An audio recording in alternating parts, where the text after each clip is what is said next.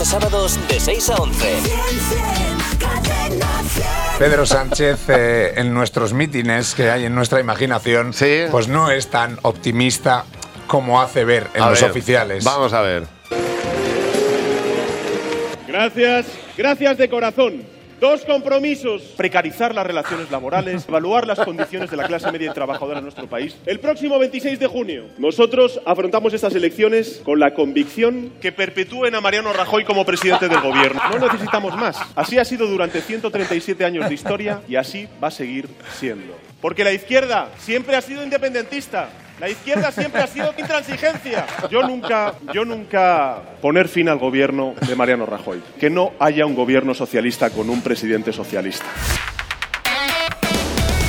Buenos días, Javi y Mar. De lunes a sábados de 6 a 11. Cadena 100.